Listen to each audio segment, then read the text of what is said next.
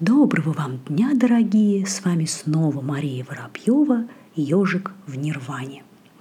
Сегодня я хотела бы опять вернуться к обсуждению интересных, полезных книг.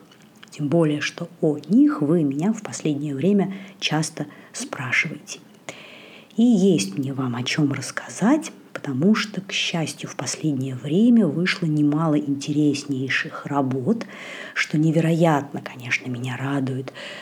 Большая часть из тех книг, о которых я сегодня вам хочу рассказать, написаны на русском языке. Это совершенно замечательно. Всячески ратуем за развитие отечественной, так сказать, индологии. А также мы обсудим книгу, которая вышла достаточно давно, но тем не менее она, несмотря на то, что мало известна русскоязычным читателям, очень интересна и в индологическом, так сказать, сообществе весьма и весьма известная. Ну что, недолго думая, начнем. Первая книга из сегодня обсуждаемых – это недавняя работа замечательной Елены Андреевой, которая называется «Ганеша и его культ. Происхождение, иконография, мифология». А, ну, собственно говоря, немного об авторе. Елена Андреева – это наш российский историк, индолог. А, проживает она в Перми. И одним из основных объектов ее научного интереса э, является южноиндийская храмовая культура. И вот здесь не безинтересно будет упомянуть об еще одной ее прекраснейшей книге, которая называется «Девадаси. Мир, унесенный ветром». Ну, как понятно, думаю, из названия, книга посвящена индийским храмовым танцовщицам Девадаси, их истории, образу жизни, мировоззрению. Интереснейшая вещь. Но вот сегодня я все-таки подробнее хотела бы остановиться на книге о Ганеше. Это одно из основных, наиболее почитаемых сегодня божеств индуистского пантеона. И при всем при этом даже у тех людей, которые, казалось бы, интересуются вопросом, да, познания о нем зачастую весьма поверхностные. Ну, в головах при слове «ганеш», да, при его упоминании, очень часто у людей возникает такой образ добренького, забавного, круглого божества с животиком и почему-то головой слона.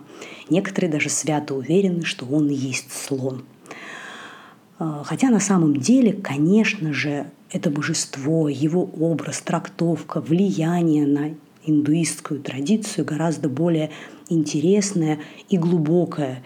Э, ну, не говоря уже о том факте, что ему поклоняются без преувеличения уже не одну тысячу лет.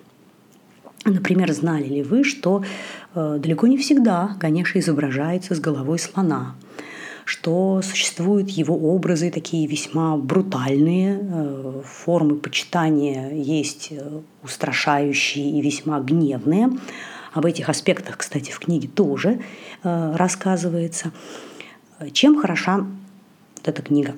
Она новая, вышла в 2020 году, и несмотря на то, что это настоящая глубокая научная работа, написана она очень таким в хорошем смысле этого слова легким, простым языком. То есть ее приятно, легко и интересно читать даже не специалистам. Книга достаточно большая, но читается невероятно быстро, потому что, как я уже сказала, она интересная. И там, собственно, вот все вопросы, основные, касающиеся Ганеши и его культа, освещаются. Э, когда, собственно, этот культ появился, почему возник, различные теории излагаются происхождение культа и образа Ганеши, как все это вообще связано с почитанием такого животного, как слон, откуда таки все-таки у Ганеши появились эти самые слоновьи атрибуты. Изложены очень интересные мифы индуистские о Ганеше. Э, ведется разговор об его, о его функциях и, собственно говоря, обязанностях в индуистском пантеоне э, какие-то особенности изображения описываются. Много внимания, кстати, уделяется тому, как его, в общем, почитать-то нужно. Ритуалы, праздники, как их отмечают, различные мантры и священные тексты, посвященные Ганеше. А также в конце книги есть несколько глав, где очень интересно рассказывается о том, как к Ганеше относятся, как его почитают в э, других религиозных традициях, там, например, в джайнизме, буддизме, ну и вообще за пределами Индии. Очень интересная, еще раз скажу, книга. Всячески советую внимательно ознакомиться. Купить ее достаточно легко на просторах интернета, стоит она недорого. Я несколько ссылок э, на онлайн-магазины дам в описании к выпуску. Покупайте и изучайте. А, следующая книга, переходим дальше, это Бреханила Тантра.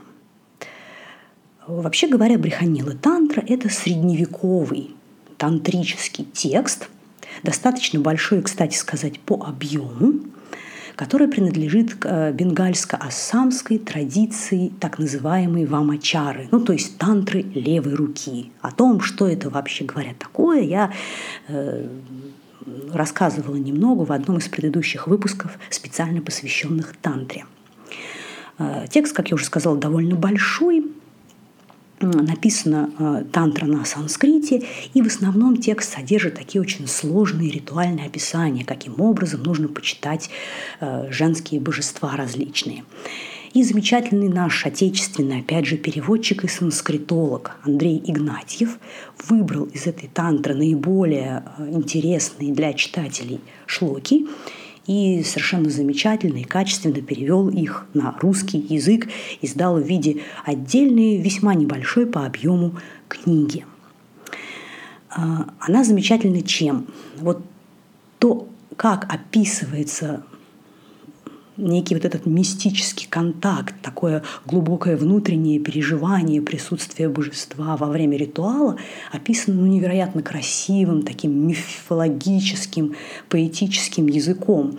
Это, знаете, если хотите, ну, такой прекрасный образец истинный, такой традиционный тантры, вот как она есть, а не всякой той странной шизотерики, которая, сами понимаете, на наши головы сейчас со всех сторон сыпется – ну, о самом Андрее Игнатьеве, э, переводчике, тоже хочется в очередной раз немного рассказать.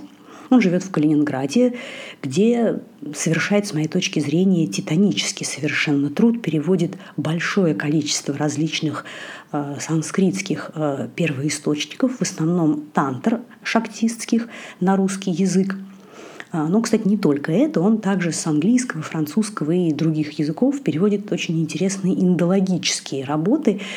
А, например, а, Именно он с французского языка перевел прекрасную книгу Андре Паду «Понять тантризм». О ней я тоже уже в своих выпусках рассказывала, и опять же хочу о ней напомнить, прочитайте.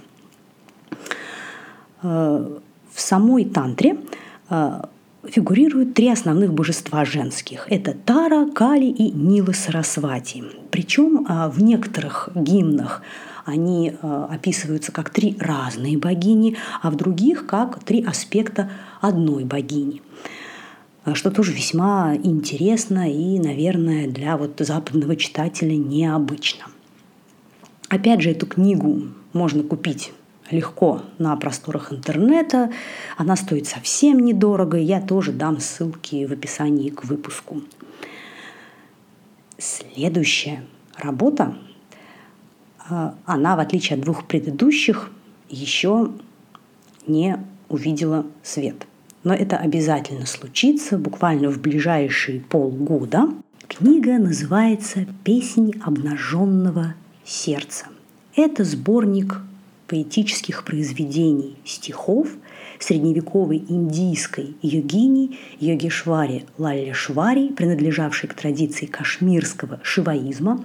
Кстати, я не уверена на сто процентов, где правильно ставить ударение в ее имени. Не нашла этого нигде. Заранее прошу прощения, если не совсем верно это сделала. Йогишвари Лалишвари родилась и жила в Кашмире э, в XIV веке. Э, прожила она достаточно долго, около 70 лет, а саньясу приняла весьма рано, в 26. И вот с тех самых пор, в течение нескольких десятков лет, она странствовала по Индии, практиковала, э, ну, если так можно сказать, проповедовала свои учения, была нагобобой, то есть нагим аскетом, полностью отказавшимся от жилья, собственности, одежды и вообще какого бы то ни было имущества и всех мирских привязанностей. Э, и вот, собственно, результаты, эти мистические опыты, которые она получала в результате своей йогической практики, она и выразила в э, невероятно красивых стихах.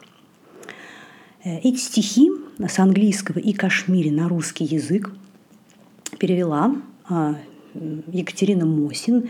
Это очень опытный практик йоги, переводчица. А, и сама она пишет о том, что на это ее вдохновил э, ее гуру, это и мой гуру тоже, э, крия-йоги в традиции Лахири Махасая Шри Шайлендра Шарма. И вот в этой книге, э, поскольку там не только стихи, а ее к ним комментарии, она достаточно много э, Гуруджи Шри Шайлендра Шарму цитирует. Это тоже очень интересно все прочитать и сравнить с какими-то своими впечатлениями и мыслями. Сейчас книга проходит финальную, так сказать, редактуру, обработку. Я видела и читала черновой вариант. Как только он появится в продаже, я сразу, так сказать, пошлю вам весточку просигнализирую, где это все можно будет приобрести. И последняя книга, о которой я сегодня обязательно вам рассказать хочу, это книга на английском языке. Ее написал финский индолог Аско Парпула. Называется она «The Roots of Hinduism», ну, то есть буквально «Корни индуизма». Она, как я уже говорила в начале выпуска, вообще, так сказать, в индологической среде весьма известна, а вот, к сожалению, почему-то нашим русскоязычным читателям мало знакома. Поэтому, собственно, я о ней немножечко хочу поговорить поподробнее. Вот говоря об авторе, хочется снова вернуться к разговору, который я начала в выпуске, э, где рассказывала про книгу Джона Бронкхерста «Великая Магадха», «The Great Magadha», она тоже на английском языке.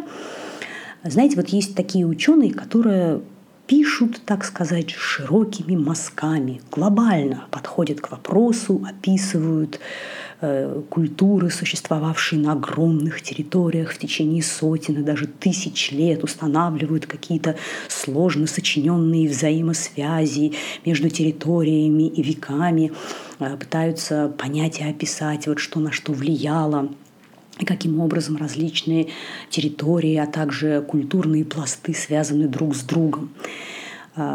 И иногда эти люди делают, ну, скажем так, очень уж смелые, прямо такие даже спорные предположения. В общем-то, ничего в этом страшного нет, поскольку ученые это не боги, не нужно стопроцентно на веру воспринимать все, что они говорят и пишут. Всегда имеет смысл что-то проверить, узнать какую-то, может быть, противоположную точку зрения, чтобы прийти к какому-то своему мнению. Но а, именно вот эти люди такие масштабные, скажем так, ученые, они, конечно, с точки зрения э, такой просветительской деятельности наиболее ценные кадры. Э, я ни в коей мере не умаляю значение, ну, скажем так, узких, более узких специалистов, которые как-то очень глубоко копают на весьма такую специфическую тему, которая, ну, мало кому интересна. Эти люди, эти ученые, они не менее замечательные, достойные, умные и прекрасные. Я сейчас говорю просто о некоторых аспектах научной деятельности, э, которые, по моему глубокому мнению, популяризации науки тоже относятся. Ученые, в общем, должны, по крайней мере, некоторые этим заниматься обязательно, распространять, так сказать, знания в массы.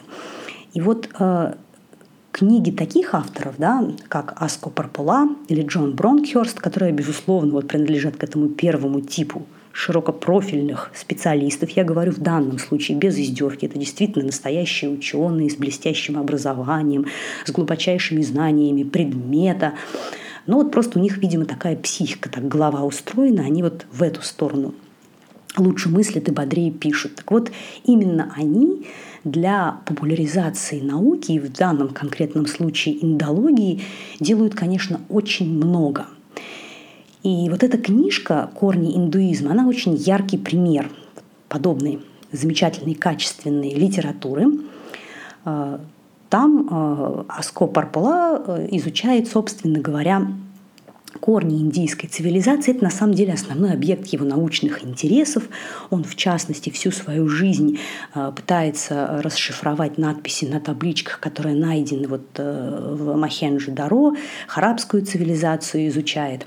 Кстати, считает, что эта письменность э, имеет дравидийские корни, дравидийское происхождение.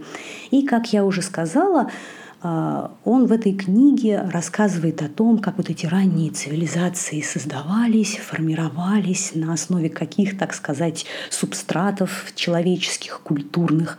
Это все очень интересно читать.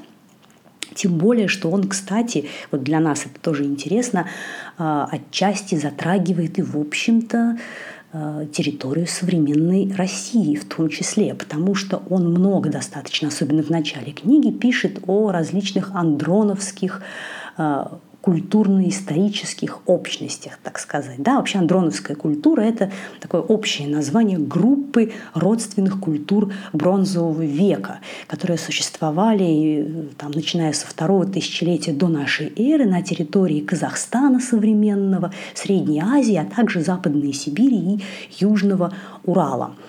Но только сразу хочу вам сказать, что вот эти самые представители андроновской культурно-исторической общности славянами не были ни разу. Он немного описывает э, их жизнь, историю. В частности, он разделяет точку зрения многих российских ученых на то, что именно в этой области, а вовсе не в Греции, была впервые э, придумана колесница – и он опять же рассматривает в первых главах своей книги то, как а, жители Западной Сибири и Южного Урала, вот эти кочевые племена, а, повлияли на формирование ранней индийской цивилизации, еще до ведийского периода.